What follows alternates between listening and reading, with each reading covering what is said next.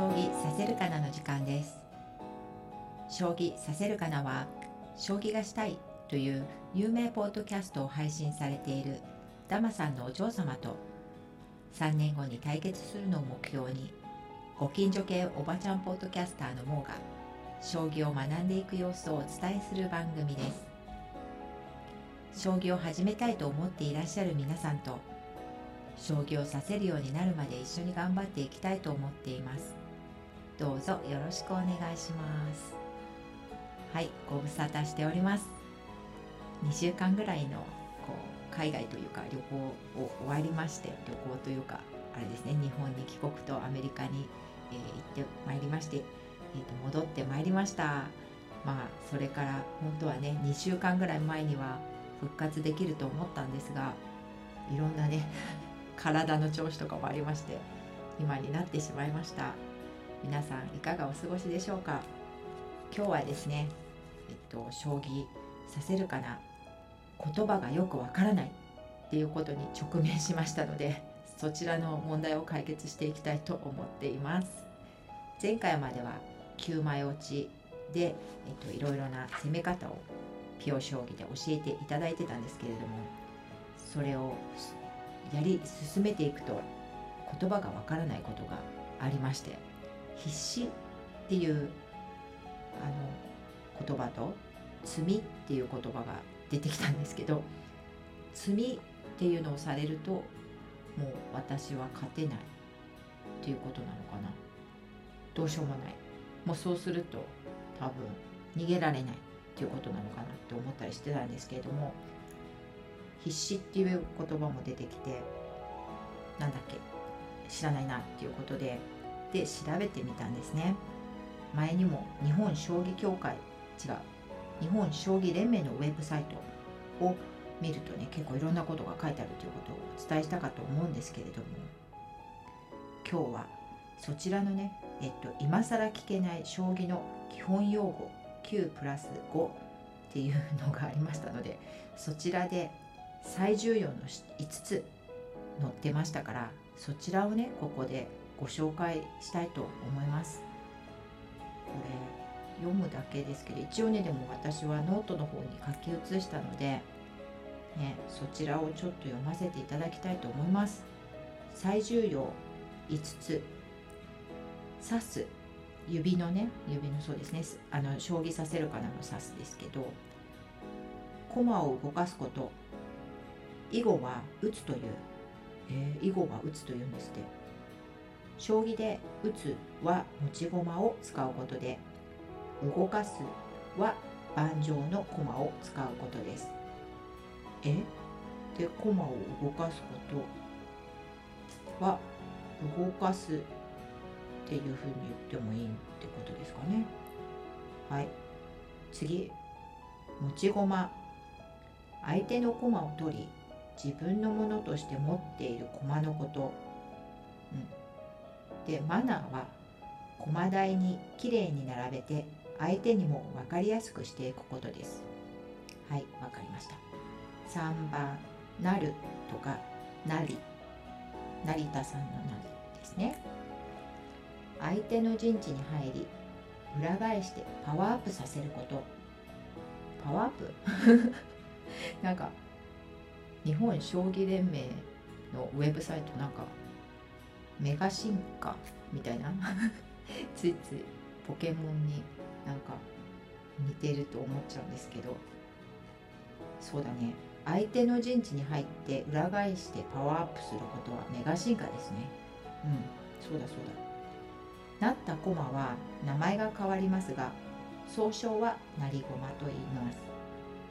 慣れる状態であえてならない時は不なりとか不ならずと呼び分けるそうです。面白いですね。次。4番。王手。詰み。駒の利きを玉に当てて次に玉を取れる状態にすることを王手。駒の利きに違う。駒の利きをだから駒の利きっていうのはその駒が動ける場所っていうことだと思うんですがそれを玉に当てて次に玉を取れる状態にすることを王手と言います。当ててというのはそうでね玉に向けてみたいな意味なんでしょうね。当ててっていうんですね。で王手がどうしても防げなくどうしようもない状態を積みと言います。あ状態っていうの体の字私書いてあったのが間違えてますね。下に心がついてるね。ほんとね。書くのも慣れてないからね最近はついついパソコンを使っちゃうので。ちゃんとね心で書かないといけない。はい。で状態を積みと言いますがそう王手が取られても逃げればいいわけですけど逃げられないっていう時はもう詰みというんですね。はい、でもちろん将棋は詰みを目指すゲームです。って書いてありました。はい、5番目。投了。投げるに完了の終わるのね。完了の量ですけど。詰まされた側が負けを口に出して相手に伝える。負け宣言のこと。済まされる前でももう勝てないなと感じてしまったら投了は可能です、えー、面白いですね。もうどこ動かしても次ぐらいには罪になっちゃうとかそういう状態になっちゃうってことなんでしょうね。はい。ということで今日はちょっと短いかもしれないんですがここまででえっとちょっとね9枚落ちとかが分かってきたので今は最近、えっと、対戦ゲームみたいのあのピオ将棋の9枚落ちの何回かやったりとかしています。でそちらでいろいろ教えてもらいながらあのやってるんですけれどももしねこれを聞いてくださっている方で、えっと、今日のここまでのところずっとね一緒にやってきてくださる方がいたらまあちょっとねえっと、ピョ将棋の9枚落ちの対戦をね何回か次回の配信までにやってみていただいてでもしかしたら私と同じような間違いとかしていて、えっと、少しね私の師匠にいろいろ聞いたりとかしたこともあるのでそちらを次回はあのお伝えしたいと思っています。ちょっとね9枚落ちでも簡単に勝てる時とかもあるのでだんだんちょっと楽しくなってきました。本当にねもともとたくさん知ってらっしゃる方がこれを聞いたらなんかノロノロやってるなって思われるかもしれないんですがこういった新しい趣味を始めるにはノロノロ始めていくしかないなって思っています。いろいろね他のことと折り合いをつけてね